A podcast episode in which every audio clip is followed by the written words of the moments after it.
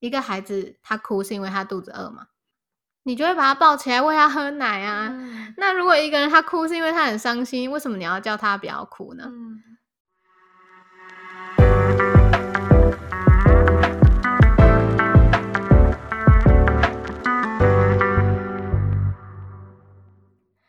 ？Hello，大家好，我是杰。那今天我想要谈的主题是创伤，找了我同学一起，那跟大家打个招呼吧。Hello，大家好。那呃，先简单的定义一下，说创伤它指的就是一个人他经历了超越他身心可以承受的事情。那也就是说，这个人拥有的资源已经是不堪负荷的状态。通常造成创伤的原因，那我想大家比较知道的，应该像是呃，像是天灾，像经历九二一事件啊，或者是意外。意外就像是最近的泰鲁格号事件嘛，嗯，也会包含像是人祸，就是可能你受到暴力的攻击、性侵害等等等。那也有像是说重大的失去，那这个失去可能说包含重要的亲人、重要他人离去，或者是过世。或是被抛弃等等，大家应该都有听过 PTSD 这个疾病嘛？就是创伤后压力症候群。就是说我们在经历了这些创伤之后，我们会有一些压力反应。不过我今天想要谈的都不是这些，我想要谈的是比较广义的创伤。想谈的原因是因为它是会比较容易被忽略的部分。造成创伤的原因不只是这些很短时间内。巨大的变动，那其实也包含像是持续的言语虐待或是情绪虐待，长期处在这样的环境或者是关系中，其实也会造成创伤。嗯，这些比较长期啊，或者是非身体上的伤害，比较不容易被关注，其实常常也会被自己忽略。嗯，其实长期承受心理虐待的人啊，可能并不会发现自己正在受虐。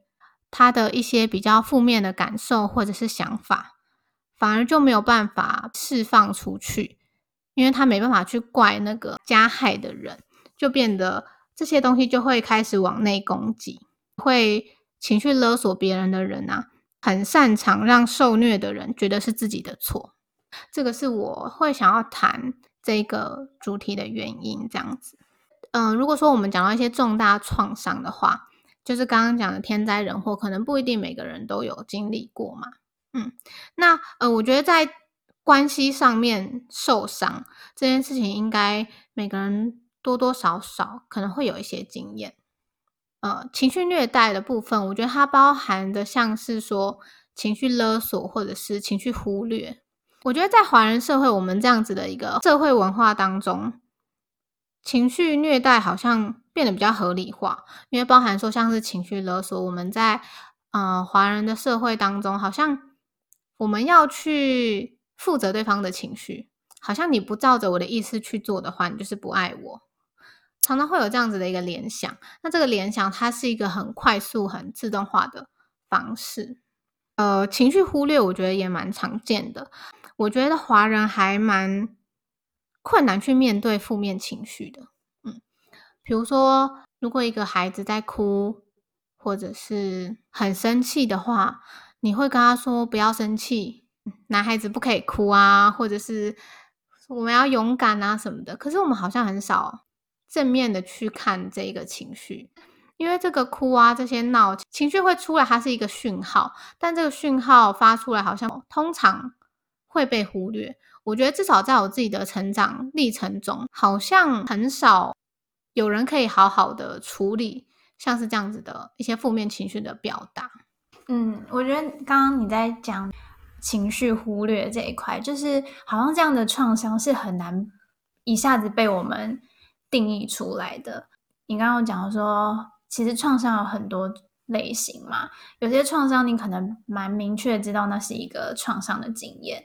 比如说天灾啊、人祸啊什么的，但是这种情绪忽略、情绪勒索的创伤，如果又有一些文化的嗯成分在里面的话，通常我们不会觉得那是一种创伤，会觉得哦，不是大家都是这样子的嘛。然后就像你讲的，好像那种负面的情绪不会特别被承接或者是照顾，好像很多人的成长经验也类似这样子。那可能他们爸爸妈妈的自己的成长经验也是这样子，所以大家同都不会觉得那是一种创伤。但是其实情绪被忽略，对人的心理健康是一个很大的伤害。对，因为我记得有人说，就是最大的伤害就是没有回应。对，因为你没有办法知道你表达的这个东西有没有人要接住。然后，如果那是一个很早期的经验，你在你很小，你还没有办法好好的独立生活，你还需要靠着别人才能活下来的过程中，经验到的都是你丢出去的某些讯号没有被接住，好像自然而然就会有一种，那我不需要丢这个东西给别人，因为不会有人来抚慰这一块。我觉得其实一个很简单的想法就是，嗯，如果你做一个行为，他没有得到你想要的回应的时候，其实你很自然就会减少这个行为嘛。嗯，当你哭或是生气，你没有办法得到你想要的东西的时候，那你削弱了这样子的行为。可是哭跟生气背后的需求并没有消失啊。嗯，对，所以。当你有这样子负面的感受的时候，你可能不会表现出来，但是它变成一种你对自己的攻击。嗯，我觉得是这样子。嗯，在我们的社会文化当中，像是我们孝顺父母啊，不要忤逆父母，或者是要勇敢这件事情，好像大家会觉得是对的嘛。嗯，或者是哭代表软弱，就是这些是广被社会接受的。价值，但是其实我们好像很少去思考说，面对脆弱需要的勇气，或者是说我们怎么去照顾自己一些比较脆弱的情感。其实我们的情绪阴影方式都是从我们生命很早期的时候就奠定下来了。你想象一个一个婴儿好了，他最初要如何去获取父母亲的注意，通常就是用哭嘛。他哭了，可能就。代表说他的肚子饿了，或者是他尿布要换了，或者是他身体不舒服的。那如果父母他可以不回避的去回应这样子的哭喊的话，从孩子的哭泣中去理解他的需求，那这个孩子就很有可能是可以发展出比较健康的情绪表达的方式。那相反的，如果一个父母他没有回应，或者是用轻蔑或是责骂的方式去回应。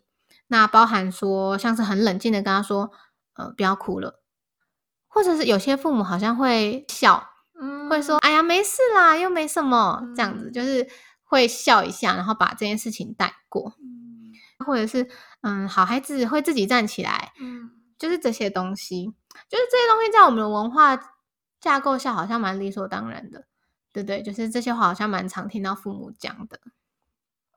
但其实这些东西代表的都是你不可以有这样子的情绪，嗯，你这个情绪反应是可耻的，或者是你太脆弱了，好像脆弱是不行的事情，嗯，所以当父母有这样子想要削弱孩子的这个哭的行为的时候，孩子想要对外求救的行为就会渐渐的变成对内的攻击，他就会觉得。自己不应该有这样子的感觉，那这但是这个感觉其实是很自然的。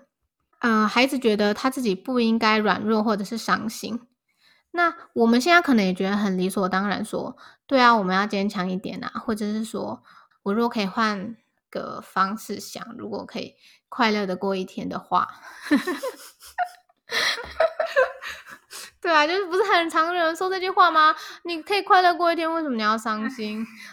其实大家好像很容易去接受说我们不要软弱或者不要伤心，但其实你把这个软弱跟伤心替换成肚子饿跟不舒服，你应该就可以感受说这有多不合理了，对不对？一个孩子他哭是因为他肚子饿嘛，你就会把他抱起来喂他喝奶啊。那如果一个人他哭是因为他很伤心，为什么你要叫他不要哭呢？如果一个孩子你喂他喝奶，他吃饱，他就不会哭啦。所以，当你很伤心的时候，你要怎么让自己不要再伤心下去？就是去满足那个需求啊。嗯，我我觉得你说的那个比喻好生动啊。就是对啊，就是我肚子饿，婴儿肚子饿，所以我要哭。然后不要让他哭的方法是去满足他的需求。可如果今天我很伤心，我很挫折，我哭了，可是却被说不要哭，这逻辑超怪的耶。嗯，所以其实好像要的。需求可能就是被聆听吧，就是说，哦，到底什么事情让我们这么难过？然后，就算真的是事情已经发生了，也没有办法再重新来过。假设他真的是，比如说我真的做错事情了，他那很很难过、很挫折。但是，也许好像去承接那个挫折的感觉，肯定他其实这过程中也是有努力过了。那也许我们下一次可以更好。这这才是让这个哭泣的需求被满足的方式。如果一味叫他不要哭，说啊，开心也是一天，难过也是一天，那就让自己开心喽。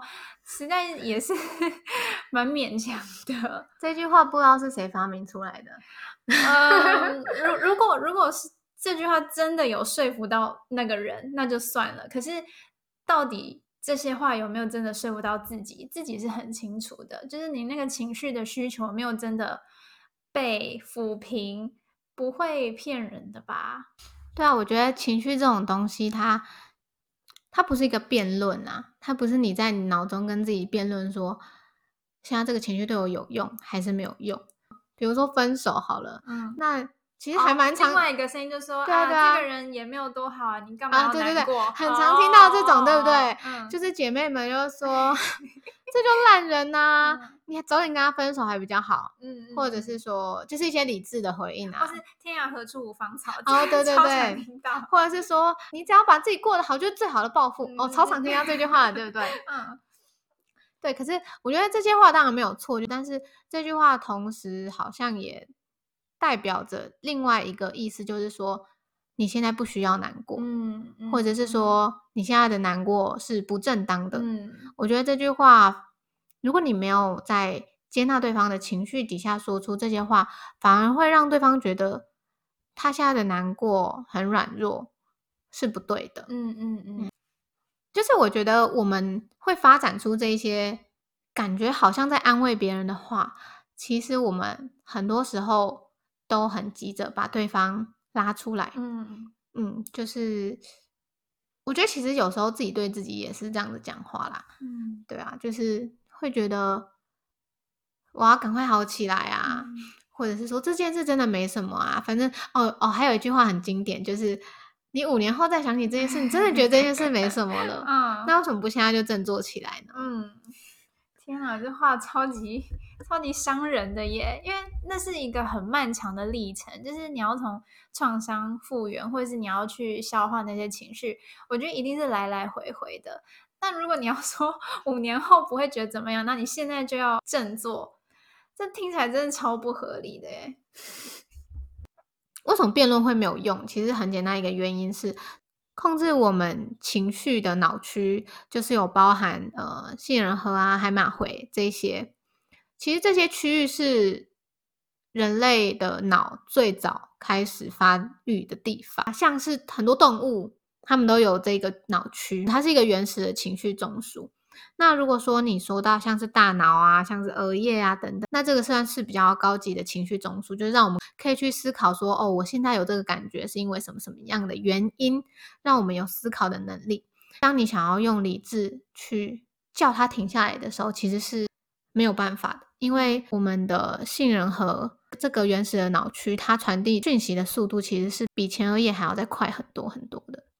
这也是为什么我刚刚一直在讲说，我们要去看到情绪背后的需求。所以，其实照顾自己的情绪这件事情，其实听起来很陈腔滥调啦。但是，真的要停下来去感觉，至少对我来说，我常常还是会不知道要怎么做。就是你不试着把这个情绪消灭，只是去关照这个情绪。好像好像我真的比较能够接纳自己有情绪出来的时候，也许小时候可能真的很难过的时候是有被好好回应的吧。记得以前有一段时间念书的时候吧，有时候晚上会做噩梦，可能就会喊出声音，然后我会有印象，我妈妈会过来，然后她就会摸摸我的头啊，然后安抚我。嗯，就是我觉得那一段时间，这个记忆是蛮深刻的。虽然我妈妈可能也不知道我在压力大什么东西，对，那有可能其实某方面压力也是来自他，但是那种深夜可以被好好安抚的经验，是我刚刚有联想到的感觉。被安抚的经验，我觉得还蛮重要的耶。嗯我们好像很少，就是很单纯的就是抱着另外一个害怕、难过、受伤的人，就只是陪在他的旁边，嗯然后也不会说不要再生气了，不要再伤心了，等等，就只是让这个情绪在那边。嗯，这件事情对一般人来说是不是还蛮困难的？就是不要叫别人不要难过。嗯，这件事情是不是蛮困难的我觉得也不容易就是可能有时候也是自己要告诉自己说，呃，不要在对方还很受伤的状况下跟对方说加油，因为其实那个加油好像某一种程度也是在告诉对方说你要振作起来，嗯。你要往往前走。因为其实我自己觉得每个人都很努力的在活着，嗯。只是他不一定知道他用什么方式在努力的活着，然后有时候就觉得好像要做的是让对方知道你已经够努力了，然后你应该要疼惜自己，或者是要要肯定自己，嗯，而不是说嗯你还可以做得更好什么什么之类的，嗯对。但是我觉得连我平常有时候也会不小心说啊。加油，不要难过了，会赶快好起来。有时候还是会不小心讲出这样子的话，嗯，更何况是根本没有好好的安顿自己的情绪过的人，一定也不知道要怎么样去回复别人还在难过的状态。嗯我觉得要去面对，不管是自己还是另外一个人的负面的情绪，真的是还蛮需要学习的。可能先从怎么看到自己的情绪先开始。嗯嗯，